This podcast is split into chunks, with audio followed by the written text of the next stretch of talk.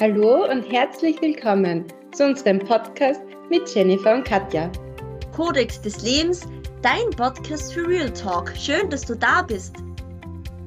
Ja, liebe Jenny, ganz spontan wie wieder mal haben wir uns entschieden, über ein Thema zu sprechen, was dich ja schon sehr lange begleitet, worüber du dich auch schon sehr viele Gedanken gemacht hast.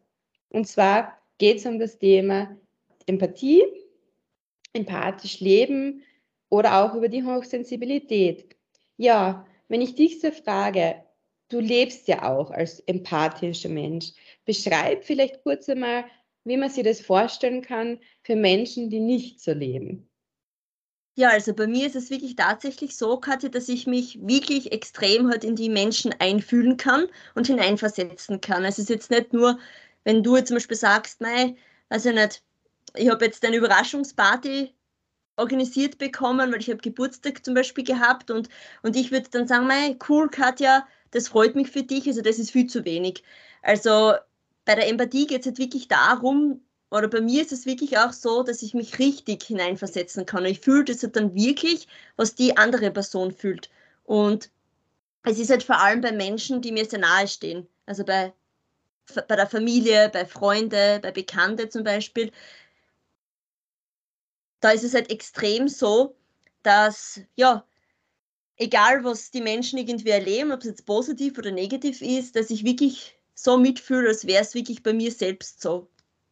Als, ja, das ist, kann man schwer beschreiben, weil das wirklich ein wuchtiges Gefühl ist oder so wie es das du sagst, das ist eigentlich eine Charaktereigenschaft, die einen immer begleitet. Also man kann jetzt nicht sagen, jetzt bin ich da sehr einfühlsam oder jetzt bin ich mir nicht einfühlsam. Also ich bin wirklich dauerhaft halt irgendwie so. Also das heißt jetzt nicht, dass ich jetzt schüchtern bin oder dass ich jetzt nicht, sonst hätte man einen Podcast hier gar nicht machen oder könnte man gar nicht reden. Also ich bin auf der anderen Seite schon strenger oder kann sagen, was mir passt, was mir nicht passt. Und auf der anderen Seite bin ich total einfühlsam halt einfach. Mhm, das hat ja sicher dann positive und auch negative ja. Auswirkungen, weil klar, wenn jetzt dir jemand ein tragisches Schicksal mitteilt, würde ich jetzt einmal so pauschal sagen. Und dann ist es wirklich jemand, der dir näher steht, dann kannst du das sicher viel enormer aufnehmen als zum Beispiel ich jetzt, würde ich mal so sagen. Ja, Oder ein wirklich, Mensch, der ja. das einfach nicht so ähm, geschenkt bekommen hat, diese Lebens, wie sagt man da? Ähm, Gabe, ja. Lebensgabe, Gabe, ja. ja.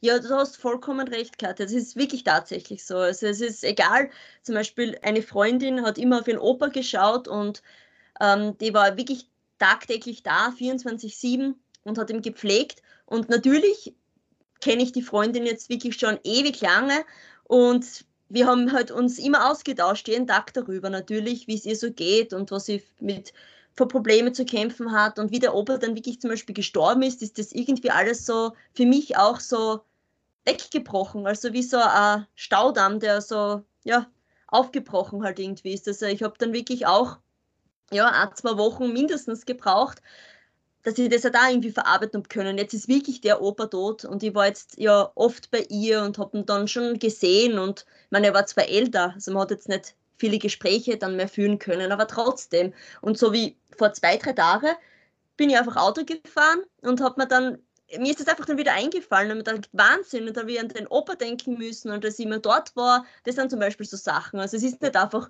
dass man denkt, okay, jetzt bin ich einfühlsam da, einmal bei einem Gespräch, sondern es ist dann wirklich so, dass mir das nachträglich auch immer noch mitnimmt und ich denke an die Menschen zum Beispiel, die was sowas erlebt haben oder positiv sowie negativ. Und das ist eigentlich bei allen Sachen so. Beim Negativen, sowohl beim Positiven.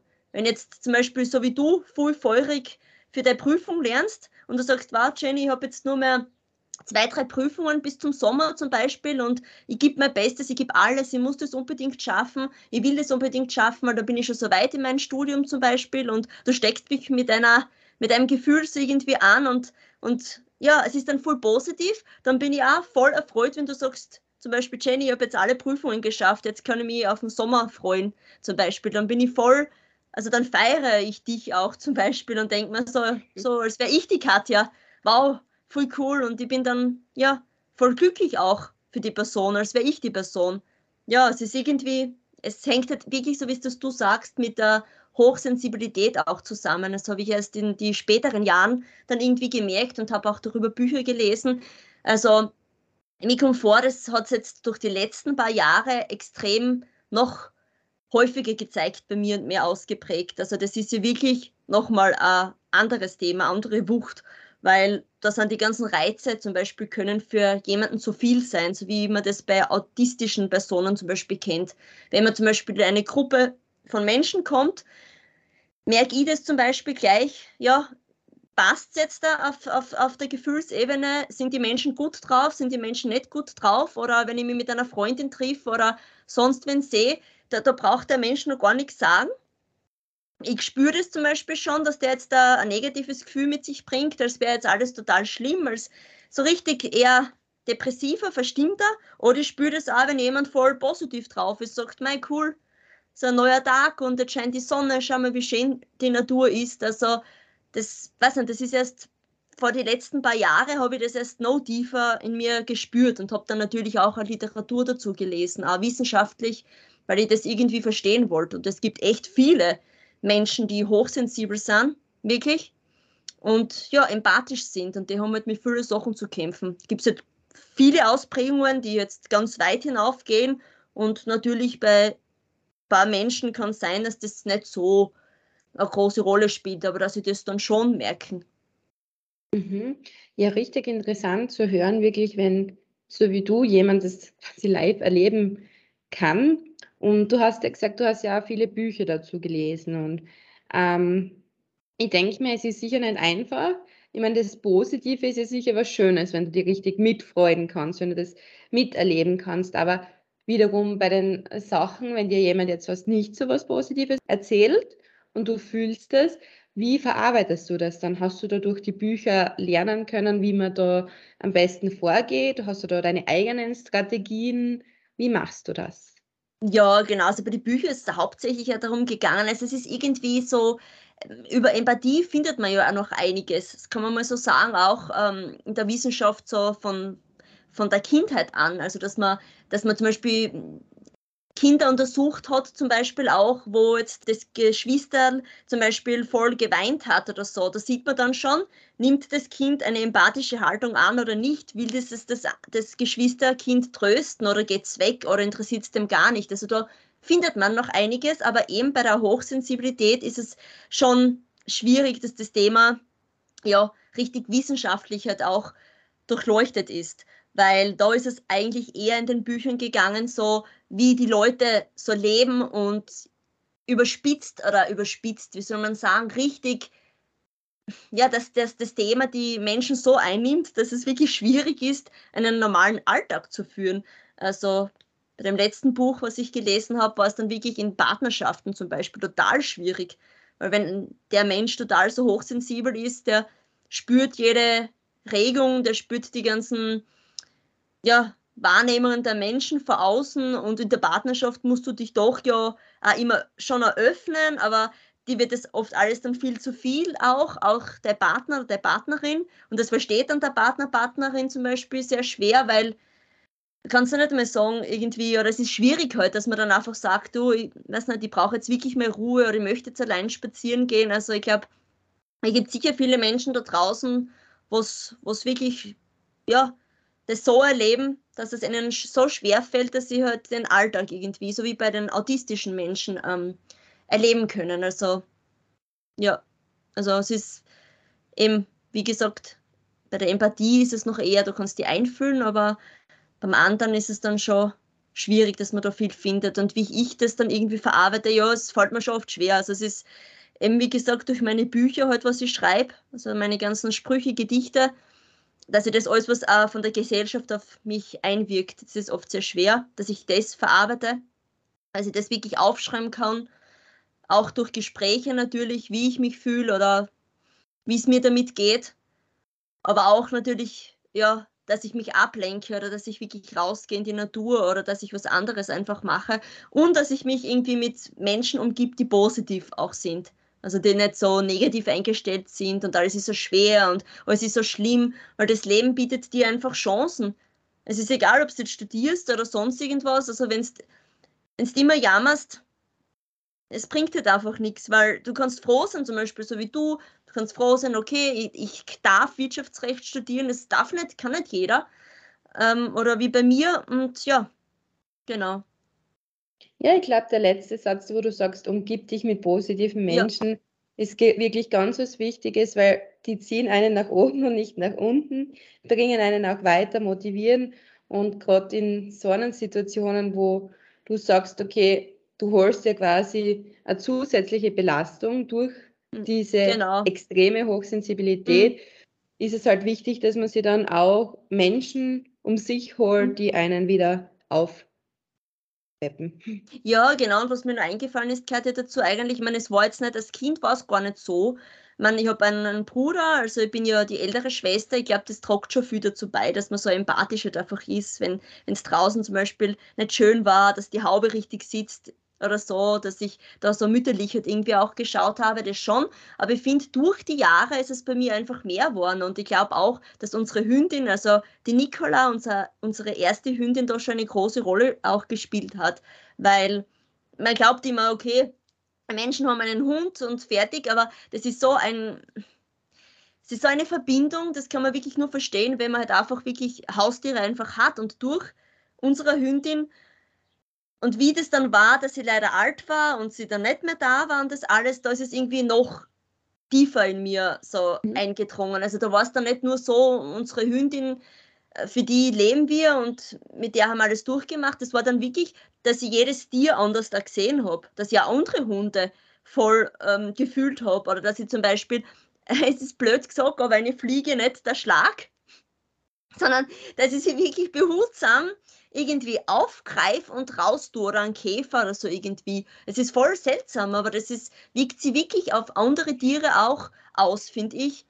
Und ja, was ich ja zum Beispiel gar nicht mehr kann, ist, wenn ich äh, mich mit Leuten unterhalten muss oder sogar befreundet sein müsste, denn die nicht authentisch sind. Also damit habe ich ein richtiges Problem. Also das passt mit meinem Gefühlsleben nicht dazu. Ich kann das nicht. Also wenn's, wenn Menschen jetzt nur eher so Sachen vorspielen oder nicht das wahre Innere nach außen zeigen, sondern eben so erwachsen, dass das alles gut ausschaut und dass man jetzt nicht so viel über Gefühle reden soll oder ist ja egal wie. Also mit solchen Menschen kann ich glaube ich nicht einmal auf einen Kaffee gehen mehr. Und das war früher jetzt nicht so extrem, weil da habe ich mit denen halt so, was ein Smalltalk geredet, aber das kann ich jetzt gar nicht mehr, weil die ziehen mir so die Energie runter. Also das kann ich überhaupt nicht mehr das ich, hat sich auch richtig verändert, wirklich. Und du würdest sagen, das kommt aber trotzdem durch das Empathische und Hochsensible. Ja, also weil, weil man mit dem Gefühl tagtäglich so konfrontiert wird und wenn es dann gegenüber einen Menschen einfach hast, der halt nur Sachen spielt, äh, zum Beispiel, oder nur gut erscheinen will oder Sachen sagt und andere Dinge tut oder umgekehrt, das passt mit dem Gefühlsleben ja nicht äh, mit zusammen, weil äh, das Einfühlungsvermögen, die Empathie ist ja so tief verankert halt einfach und kommt halt direkt vom Herzen raus. Deshalb bin ich ja auch authentisch. Also ich bin da eher, ich sage die Sachen so, wie sie sind und ja, bin dann einfach wie ein Kind auf der einen Seite, ähm, ja, also wenn wir jetzt zum Beispiel shoppen gehen würden und du würdest wirklich sagen, Jenny, gefällt dir der Rock? Mir würde es jetzt wirklich nicht von der Farbe so sehr gefallen oder so, würde ich schon zu dir sagen. Also Katja, mir gefällt jetzt nicht so gut, weil ich finde die Farbe jetzt nicht so schön, aber du kannst ihn ja trotzdem gerne kaufen, weil du bist ja ein eigenständiger Mensch und wenn es dir gefällt, also ich würde jetzt nie sagen, ja voll cool, Katja musst unbedingt mitnehmen und ja, das könnt ihr nicht, also das könnt ihr auf keinen Fall. Ja, sehr cool. Interessanter Einblick auf alle Fälle, dass man sich ja. das so vorstellen kann. Und weißt du zufällig auch, wie die Bücher geheißen haben, die du gelesen hast, weil vielleicht möchte jemand anders das auch lesen. Ja, also das waren ein paar Bücher, aber die könnte man dann gerne in die Show Notes reinstellen. Also dann können die Zuhörer, Zuhörerinnen das dann direkt anschauen und draufklicken. Also in dem Sinne hoffe ich, dass ich das ein bisschen verständlich gemacht habe, euch oder euch da draußen, dir Katja, dass man sich das ein bisschen so, ja, einfühlen kann und verstehen kann, wie es solchen Menschen halt einfach geht, ja. Ja, sehr interessant. Dann sage ich einmal von meiner Seite Danke an die Zuhörer und Zuhörerinnen fürs Mithören. Ja, ich auch. Also, ja, ich hoffe, ich habe euch mit dieser Folge ein bisschen aufklären können, ein bisschen inspirieren können. Und ja, zum Nachdenken bringen können. Und ich wünsche euch da draußen, egal ob Empathen oder nicht Empathen, noch einen sehr schönen sonnigen Tag, weil bei uns scheint total die Sonne. Und last but not least, ihr findet uns auf Instagram unter Podcast Underline Codex Leben. Lasst uns ein Like oder ein Kommentar da. Wir freuen uns, das bringt uns weiter. Auch auf Facebook unter Podcast Codex Leben. Und auf der Apple Podcast Seite kann man auch Kommentare hinterlassen, die uns natürlich geholfen sind. Wir freuen uns über ein jedes ehrliches Feedback, egal ob positiv oder negativ. Daraus lernen wir. Tschüss, Baba. Tschüss.